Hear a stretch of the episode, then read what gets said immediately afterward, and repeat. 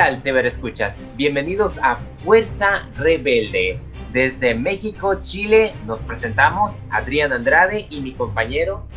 Hola amigos y amigas, les saluda Cristóbal Castillo Pefor desde Chile y Holocron Star Wars. Y bueno, pues que tenemos un gran programazo con los siguientes dos episodios de Bad Batch, pero antes yo creo que tenemos que aplaudir cuántas nominaciones recibió compañero la serie de Mandalorian en un hecho histórico, yo creo, de Mandalorian logró 24 nominaciones a los premios Emmy 2021, igualando a, la serie The Crown, una serie totalmente consolidada y que ya lleva varios años en emisión.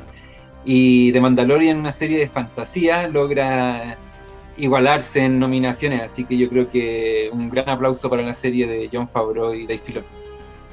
Y cabe destacar de que ninguna, bueno, sí hubo de, actuación, pero no en el campo de los principales, lo cual es, es interesante ese aspecto.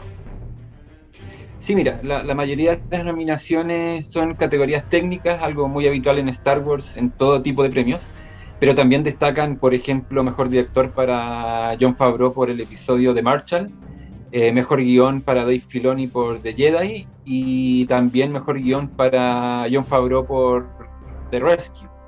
Y aparte también tenemos algunas actuaciones como la de mm, Giancarlo Esposito como Moff Gideon, como mejor actor secundario, y también actores invitados como Carl Weathers, que ya sabemos que es Gref Carga por la primera temporada, y la incorporación de Timothy Oliphant que hizo de Cod.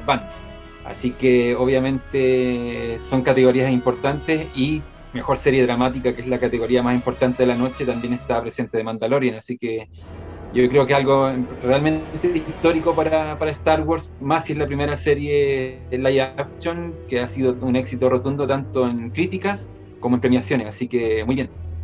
Y con mucha razón, pues eh, nos van a sacar el episodio, bueno, el detrás de escena de ese episodio donde aparece Luke Skywalker, entonces cabe destacar que, pues qué mejor momento, más que nada, y solo espero y no nos lo aplique Marvel porque pues Wanda también está muy cerca con 23 nominaciones. Esa serie de WandaVision, que igual merecen un aplauso, pero, pero si no me equivoco, recientemente en unas premiaciones terminó robándoselo todo, lo cual a mí me costó trabajo aceptar eso.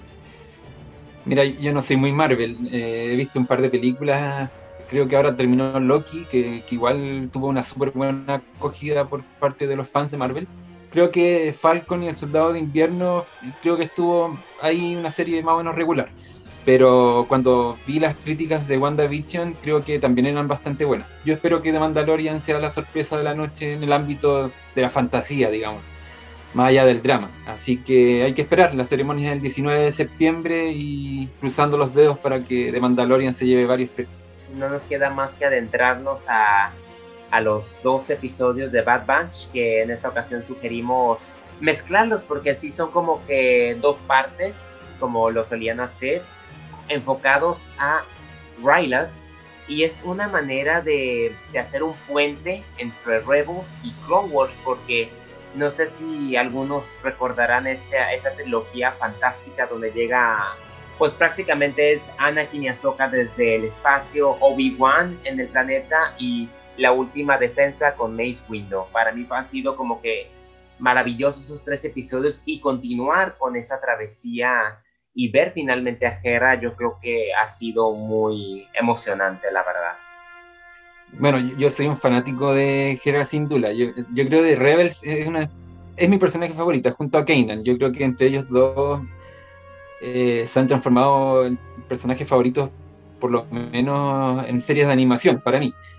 Eh, y verla junto a Chopper también, yo creo que fue un momento súper especial. Y, fue un momento, y fue un capítulo también súper extraño, no es la palabra, pero poco usual, poco común, porque estuvo básicamente protagonizada por Hera. Eh, The Bad Batch estuvo una aparición de un minuto en el episodio y todo lo demás giró en torno a Rylot y, y cómo, cómo, lo que vimos en The Clone Wars muta un poco a lo que ya estamos viendo en esta época de The Bad Batch. Así que por lo menos el primer episodio, eh, en el que tuvo este gran protagonismo de Hera, y me gustó bastante. Y, verla con ese sueño de querer volar, querer ver las estrellas, yo creo que fue tremendamente especial.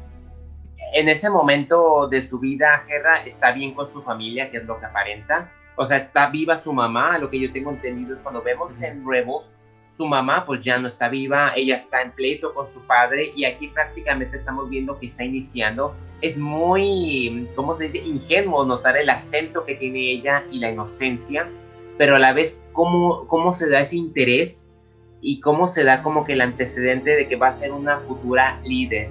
Y me gustó la interacción que tiene Omega, el mensaje que da Omega de que solamente quiere ayudar a su familia en esta ocasión. Y es algo muy importante y siempre ha sido la temática de Hera, su familia, siempre. Sea de sangre o sea la tripulación del Ghost, que eventualmente va a llegar a ese punto. Pero para mí ha sido como que también yo pienso que Hera es una gran protagonista, es un gran personaje al lado de Ahsoka. Y para mí yo creo que, insisto, también estoy de acuerdo, ella quedaría perfecta en Rangers of the New Republic porque ella sí tiene mucha historia en comparación con otra. Bueno, siempre existió el rumor de que iba a ser eh, la protagonista de Rangers, pero yo creo que si analizamos la historia de los personajes y la comparamos con Hera, yo creo que Hera tiene un trasfondo y una historia mucho más, más grande. Hay que recordar que a pesar de que no lo vimos en pantalla, ella estuvo presente en la batalla de Scarif, cuando vemos al Ghost por ahí abajito haciendo una especie de cameo. Eh, también estuvo en la batalla de Exegol, entonces yo creo que es una personaje que finalmente vivió distintas etapas de, la historia y que tiene mucho que contar. Yo creo que ella sería la indicada perfecta para, para, para comandar este escuadrón de pilotos rebeldes. Y yo creo que sí, fue un episodio especial. Yo no sé si es mi favorito, o sea, no sé si es el mejor episodio, pero sí es mi favorito. Eh, porque nos muestra todo su trasfondo, vemos que, claro, la relación con su padre en ese minuto no, era la relación que conocimos en Rebels, que estaban, estaban distanciados por más temas, temas más que nada ideológicos. Eh, el padre se describe como un revolucionario que, ocupa las armas, digamos, la violencia como, como forma de, de, de hacer política y ella eh, cree también una vida un poco más eh, pacífica desde cierto punto de vista. Y, de hecho hace poco vi, estuve repasando Rebels, estuve viendo la segunda temporada y me, encontré con ese capítulo donde vuelven a Rylot y donde se recompone un poco la, relación familiar. Y, ver todo ese trasfondo yo creo que fue muy interesante. Y conocer a la madre también. Yo creo que conocer a la madre de Hera eh, también fue muy, muy especial. Así que mm, en términos generales ambos episodios creo que están muy bien construidos y, también me gusta que se hayan salido un poco de los personajes principales para mostrarnos el trasfondo de la galaxia y especialmente de Riley. Yo tengo entendido que Sham solamente quería, se enfocaba más a su propio planeta. No quería saber nada de una alianza rebelde, que es donde difería tanto con Hera cuando aprende que es lo que me da a entender a cómo termina, porque ellos terminan como que huyendo y me imagino que va a haber un momento donde Hera, no sé si lo vayamos a ver, probablemente sí en una segunda o tercera temporada, si aquí lo pusieron es que esa historia junto con la de Sam, me imagino que los vamos a ver desenvueltas cercanamente a, los eventos de, de Rebels. me gustó mucho ese aspecto como también de ver al comandante Hauser que es un clon que al parecer no le afectó el chip por el momento tampoco. Y me gustó, o sea, cómo él, él como que siente esa especie de traición y todo lo conlleva un discurso al final que me conmovió. La verdad es que hay muchos aspectos políticos y de, y de conciencia, porque tenemos también el aspecto de Sham, donde lo estamos viendo que él ya no quiere batallas, ya no quiere guerra, y está jugando sus juegos políticos solamente para que el imperio le ponga un 4 y de esa manera vemos al comandante de los clones que, tiene otra perspectiva y, también hay un momento donde se mira con Hunter, se miran a los, como que se mira porque Hunter sabe lo que va a hacer, pero Hunter no le dice, no le dice lo del chip, entonces me quedé con la duda, yo dije, ¿por qué no le dijo? O sea, ¿por qué lo dejó que fuese a hablar con sus hermanos?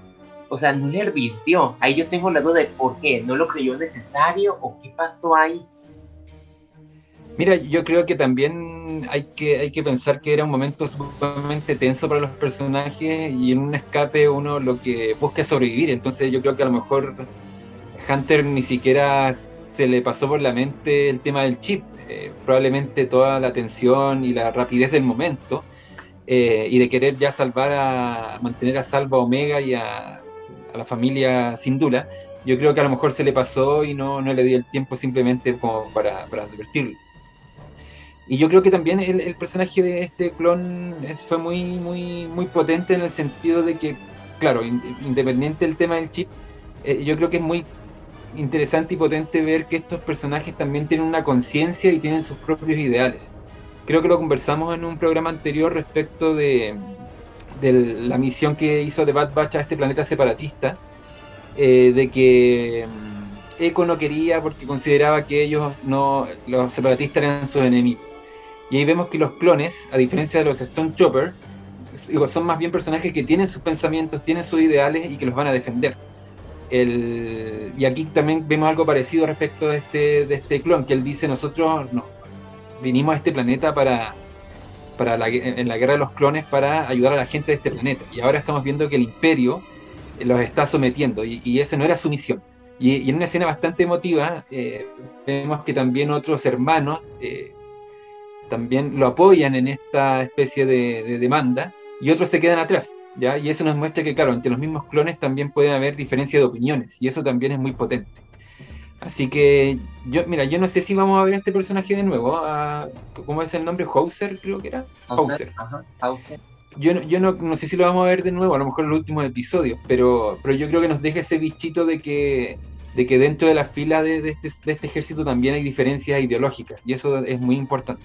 La, la, secuencia también de acción me gustó y me gustó que, que Crosshair denota ser de los más inteligentes porque él se dio cuenta de lo que estaban haciendo Bad Batch, de que estaban haciendo una distracción. Y, y, la verdad es que, es que no sé, me duele que los esté cazando. Ya empiezo a desconfiar si realmente es el chip o es algo que a él le gusta. Y más al final, cuando pide permiso de irlos a cazar, yo dije, híjole, o sea que ya, o sea, cuatro capítulos restantes, dije, ya viene lo bueno.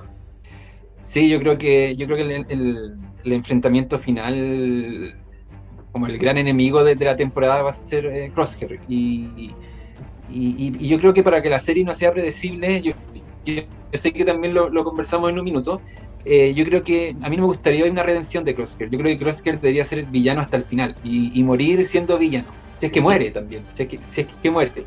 Sí, porque yo creo que igual sería un poco predecible que se volviera eh, bueno nuevamente y, se uniera nuevamente al grupo. Yo creo que yo creo que a lo mejor también eh, Star Wars debería mostrarnos las consecuencias de nuestros actos y las consecuencias de nuestro pensamiento y en ese sentido eh, me gustaría ver un Crosshair villano hasta el final, porque yo creo que muchos esperan que Crosshair se redima un poco. Entonces, para que no sea tan predecible, yo esperaría que Crosshair llegara con su maldad hasta las últimas consecuencias y, y ahí ver el dilema también que va a tener eh, Hunter de, de, si lo tiene que matar o si lo deja sobrevivir, que también yo creo que sería muy potente para, para un final de temporada. Es que hay muchas cuestiones, uh, o sea, con lo de Hera ya nos demostraron que realmente Bad Batch sigue siendo algo de algo enorme sea, prácticamente yo, si yo creía que iba a haber una segunda temporada, yo algo me dice que puede ver hasta una tercera temporada porque hay muchas cuestiones a manejar. Eh, mi, mi cuestión aquí sería en que Dave Filoni ya habrá tenido en su mente toda esa historia después de Clone Wars.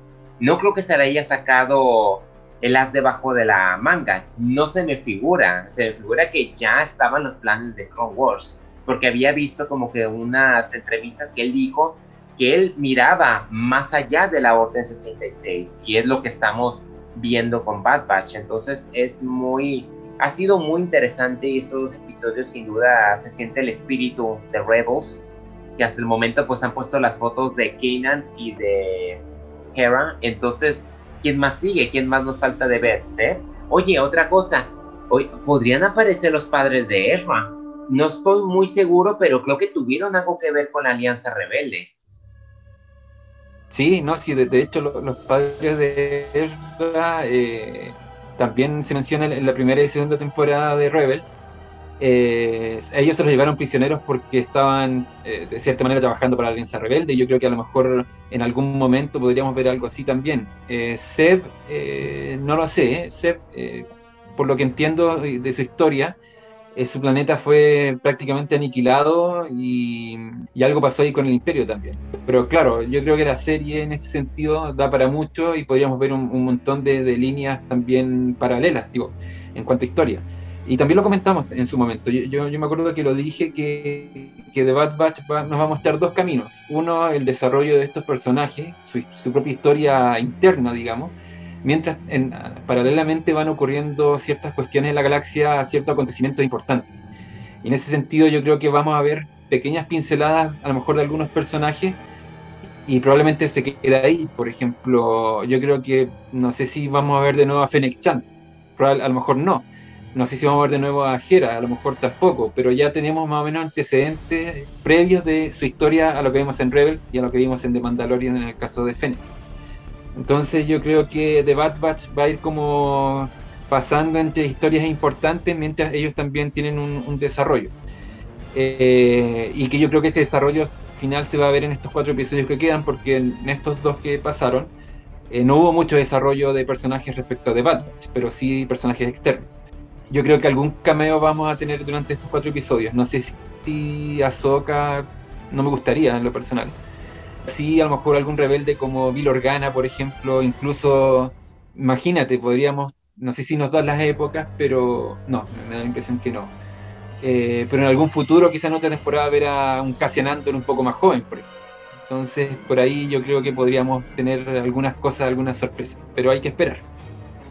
Hay que analizar también la posición en que se encuentra este equipo de Bad Batch, porque pues primero eran clones leales de la República, ¿no? Ah, cuando pasa lo de la Orden 66, se lanzan a la fuga, pues se vuelven como que mercenarios, ¿no? Hunter dejó muy claro que él solamente le importaba su grupo, su familia, pero debido a lo que pasó ahora con Hera, pues estamos viendo que, que este grupo es más que mercenarios, se están volviendo como que apoyando la causa no directamente, pero se nota mucho la influencia que tiene Omega sobre él y el cambio de perspectiva. Entonces, estamos como que todavía en ese periodo de transición, pero no sabemos realmente en dónde culmine, porque ninguno de los tres fue los que encontró Kanan cuando viajó al planeta que le dijo a Soka en busca de refuerzos. No estaba ninguno de ellos. Entonces, pues su destino no es muy seguro pero aún así es muy importante recalcar que en este momento ellos se consideran mercenarios, pero ya están metiéndose mucho a la causa rebelde. En, este momento totalmente incierto para la galaxia, en que el, imperio recién está como llegando a varios planetas y se está consolidando poco a poco, este grupo de, soldados iba a quedar un poco a la deriva y no, no, su misión ya no existía, digamos. Entonces, claro, pasan a formar parte de, los grupos de mercenarios que hay en la galaxia, básicamente para sobrevivir. Eh, no por gusto, eh, sino que para sobrevivir y poder obtener dinero. Pero ahora que, han tenido más misiones y que, de, a poco, claro, nos muestran su acercamiento involuntario también a la Alianza Rebelde o a lo que se va a formar como Alianza Rebelde, puede que los veamos un poco más cercanos a, esa idea, y más si su enemigo principal es eh, Crosshair, que es un soldado imperial. Entonces yo creo que por ahí también podría, podría cortar la cosa. Pero yo creo que yo creo que eso podría quedar eventualmente para una segunda temporada, porque mm, para los cuatro episodios que quedan, eh, de los cuales yo ya sé los títulos, eh, los publicamos hace unas semanas atrás y de hecho mucho antes de los episodios de Rylot, así que la, fuente era, confiable. Yo creo que vamos a ver un poco de camino, vamos a ver qué pasa con camino, qué, cómo termina esa trama. Y vamos a ver también en qué consiste este plan llamado War Mantle, que yo creo que también va a ser un punto importante para la temporada. Así que yo creo que, yo creo que la serie debería tener una segunda temporada porque van a quedar varios cabos ahí dando vuelta y que son importantes a mí ya para, bueno, cerrar el análisis de estos dos episodios, yo creo que mi parte favorita fue haber visto el primer vuelo de Ahsoka, verla como en cierta manera inicia su sueño, que maneja todo mal, que hasta Tech le dice, no, pues con las maniobras que estás haciendo, pues hasta también tienes al enemigo confundido, ¿no? Me dio tanta risa esa frase, pero yo creo que me gustó verla a ella, a Chopper también mientras miraban el cielo e imaginaba fue una escena muy bonita y es muy suave de Star Wars poder ver cómo eran los personajes antes de serlo en lo que se convirtieron. Y la verdad, hasta el momento yo había creído que Ahsoka era como que el personaje más esencial de las animaciones, pero no, o sea, Hera ahí estaba muy cerca. Y, y es muy impactante notar cómo son como que líderes y, y, yo creo que hay bastante futuro para estas dos, Hera y Ahsoka. A mí tampoco me gustaría verla todavía en Bad Batch, yo siento que es muy temprano todavía, pero pues ya, ya veremos qué nos depara los siguientes cuatro episodios. Sí, una, sola cosita. Eh, dijiste el primer vuelo de Ahsoka, pero sé que querías decir Hera, sí, hay ah, una pequeña, sí, no, pero un pequeño, pequeño detalle, pero sabemos a qué te estás refiriendo. Sí, a mí también me gustó toda esa dinámica, toda esa escena de, de, de Hera soñando con, con, ver las estrellas y ahí haciendo como planeando con las manos, yo creo que fue muy bonito. Eh, ver también la relación con Chopper, que, que, es una relación que lleva años y ya en Rebels eh, son, yo creo que prácticamente hermanos. Eso, es lo bonito de Star Wars, que una personaje puede ser prácticamente una hermana con un droide. Esta, este camino hacia Rebels eh, yo creo que es muy interesante en la serie y también lo, lo, habíamos mencionado, de que eh, The Bad Batch va a ser una especie de puente entre The Clone Wars y Rebels, y no solamente en el sentido de la animación, sino que en cuanto a sus personajes.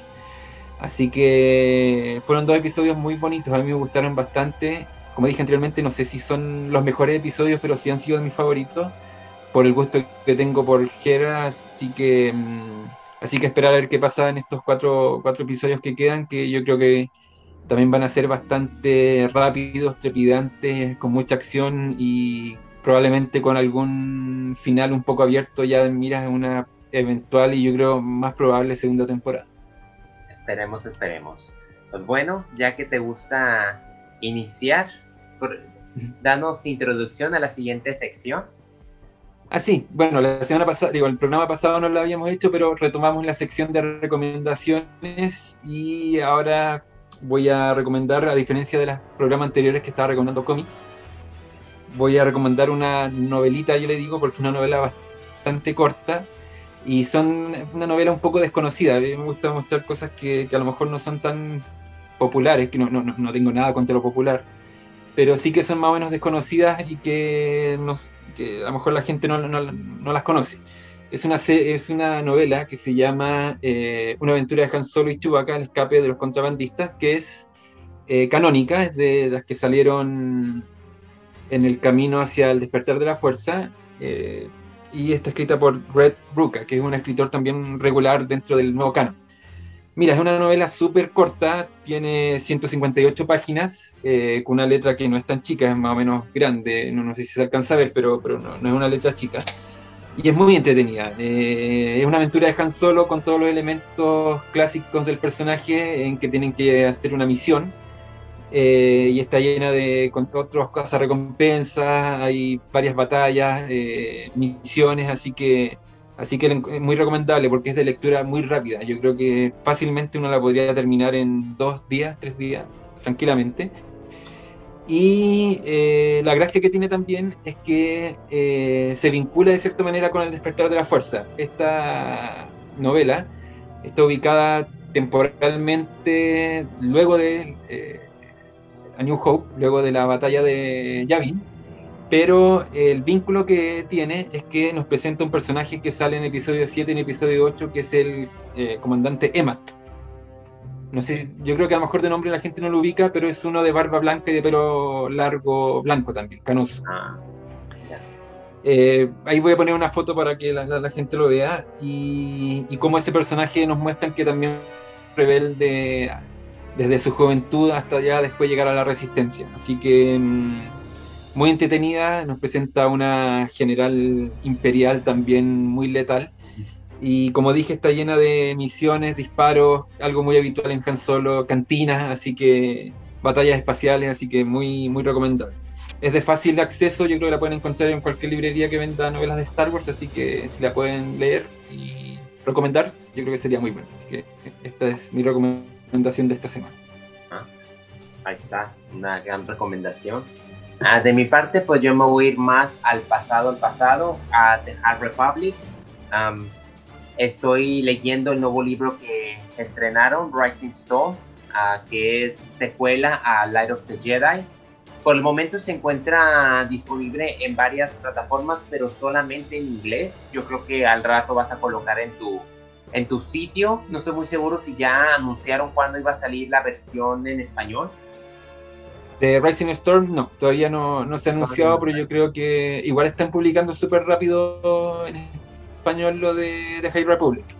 Las novelas eh, iniciaron en enero y ya en junio, mayo ya estaban publicadas en español, así que yo creo que para fin de año Rising Storm podría ya estar eh, publicada en español. No, y con mucha razón, porque se han estado volviendo en bestsellers. Y eso que hace poco decían que supuestamente que no estaban pegando, que Mandalorian la había destrozado, y pues no, ¿verdad? Ya sabes que es amarillismo totalmente. Las novelas pues han sido un boom, y con mucha razón. Ahorita que me encuentro leyendo la segunda entrega, pues no te voy a mentir de, te puedo decir que creo que la mitad de la novela es pura acción. Ves a los Jedi combatir con sus diferentes habilidades. No voy a spoiler ni nada, nomás voy a decir que empiezo a darme cuenta un poco de la decadencia de la Orden Jedi, como que poco a poco voy viendo el camino a Acolyte en el sentido de mostrarte cómo hay cierta prepotencia en algunos Jedi, porque es que a veces sí me cae uno, uno que otro me cae mal, son muy, se creen la gran, se creen la gran cosa, pero ahora me estoy dando cuenta pues de, de, los errores que empezaron a comentar y yo creo que ese fue el exceso de seguridad más que nada, pero ha sido un buen contexto, la verdad estoy muy sorprendido porque es que la verdad pueden hacer una serie, o sea, tienen demasiado contenido. Si yo creía que Knights of the Republic era como que lo máximo, hasta el momento The Hard Republic se ha vuelto algo muy intenso por presentarnos a este nuevo grupo de villanos que ya muchos ya saben que son los Night Heels, pero la cuestión política, la cuestión interna de también de todos los Jedi, verlos desde diferentes enfoques, inclusive vemos a una desertora de Jedi que no voy a decir quién, pero es que se presta demasiado y yo creo que ha sido una novela que ya me falta poco por terminar, pero la verdad sí les recomiendo que, que si no han leído ninguna, pues métanse. Las demás novelas son muy buenas, pero obviamente son más profundas las de esta serie de Light of the Jedi y Rising Stone, porque es, pues es un ensamblaje de personajes y y de una república que estaba supuestamente, entre comillas, elevada. Y ese es el mismo error que cometen todos, que se creen demasiado, que ignoran que amenazas abajo pueden ser muy letales. Entonces, la verdad, ha sido una narrativa muy exquisita. Y pese a que empezó un poco pausada, a diferencia de Light of the Jedi, híjole, en su. a la mitad, casi cerca de la mitad, se disparó y no, no se ha detenido. No se ha detenido y, y pues estoy más que nada emocionado y sorprendido, la verdad. Mira, el otro día lo, lo, lo leí a propósito de que. De que decían de que Dave Filoni nuevamente se saltó el canon porque hay una novela que se llama Lores del Sith, en la que, que está en la que hace una aparición Orm Frita, que es el senador a que le disparan en los episodios que de Bad Batch. Y eh, por lo que se ha dado a entender en el primer episodio de Rylot, había muerto, pero después dijeron que no. Entonces ahí dijeron, no, supuestamente él después tiene unas una partes con Darth Vader, entonces no deberían verlo matado, cosa que al final no fue. Y eh, me puse a leer los comentarios y mucha gente decía, pero si las novelas no valen, las novelas no, las novelas no tienen importancia, las novelas no, no, poco menos que tampoco son canónicas, al final lo que importa es lo audiovisual. Y yo creo que esa es una idea totalmente equivocada Star Wars. Si, si algo ha sido muy importante en la historia de Star Wars han sido las novelas. Desde 1977 que se han publicado un montón de novelas y el universo expandido se nutrió en base a novelas y cómics. Entonces, bajarle la importancia a las novelas yo creo que es un grave error y, en parte hay un prejuicio súper grande con The High Republic de que supuestamente es un poco de diversidad forzada, eh, es políticamente correcta y todo eso, pero yo creo que si hoy día hicieran una serie de The High Republic, una serie animada, por ejemplo, al estilo de Clone Wars, yo estoy seguro que a la gente le encantaría. El problema es que no quieren leer y eso es algo que yo creo que es un poco grave. Yo creo que a mí no me, no me da una buena señal, pero, al igual que tú, yo, recomiendo que se metan en esta nueva etapa porque tiene un montón de cuestiones súper súper atrayentes y súper importantes para el canon en general y que van a terminar derivando, como tú dijiste, en Acolyte. Así que, mm, así que aprovechen y aprovechen de que las novelas también se están publicando rápido en español, algo que, usualmente no ocurría con Star Wars. Así que yo creo que sería muy importante fomentar la lectura de The High Republic. Pues ya que dimos nuestras recomendaciones, pues ha llegado el momento de puede despedirnos. Vaya, qué rápido se nos fue el tiempo, pero pues con mucha razón, hablando de cosas que nos apasionan, sin duda. Ya si quieren saber más de, pues, de nuestro trabajo, eh, de mi parte me pueden encontrar en entretenimientocasual.blogspot.com, en mis redes sociales, Facebook, Twitter y YouTube. Sí, bueno, como siempre también recomiendo las redes sociales de mi compañero y su página de entretenimiento casual porque siempre está haciendo buenos comentarios sobre lo último en entretenimiento, así que si lo pueden visitar, háganlo, yo se los recomiendo. Y a mí me pueden también visitar en Holocron Star Wars. Eh, ustedes saben que estamos en Facebook, eh, Twitter, Instagram y también en YouTube, así que si quieren estar al tanto de todas las noticias, recomiendo, me auto recomiendo. Eh, y, atentos porque esta semana, entre ayer y hoy día publicamos noticias sobre la serie de Obi-Wan que están muy interesantes, así que ojo con eso. Eh, así que eso sería, les recomiendo mis redes sociales. Sí, vayan y dense una vuelta a Holocrew News también ahí lean las noticias, siempre están muy al corriente de las últimas novedades que nos arrojan y hacen muy buenos análisis aquí mi compañero. Muchas gracias. Bueno, pues eso es todo por hoy. Gracias por habernos acompañado a Fuerzas Rebeldes y pues sigamos atentos al próximo viernes porque sin duda vamos a ver qué tal resulta la amenaza de Crosshair. Sí, yo creo que se vienen buenos capítulos, así que yo creo que también se, vienen buenos programas de Fuerza Rebelde en donde vamos a analizar los últimos episodios, así que atentos y atentas y que la fuerza los acompañe. Hasta la próxima.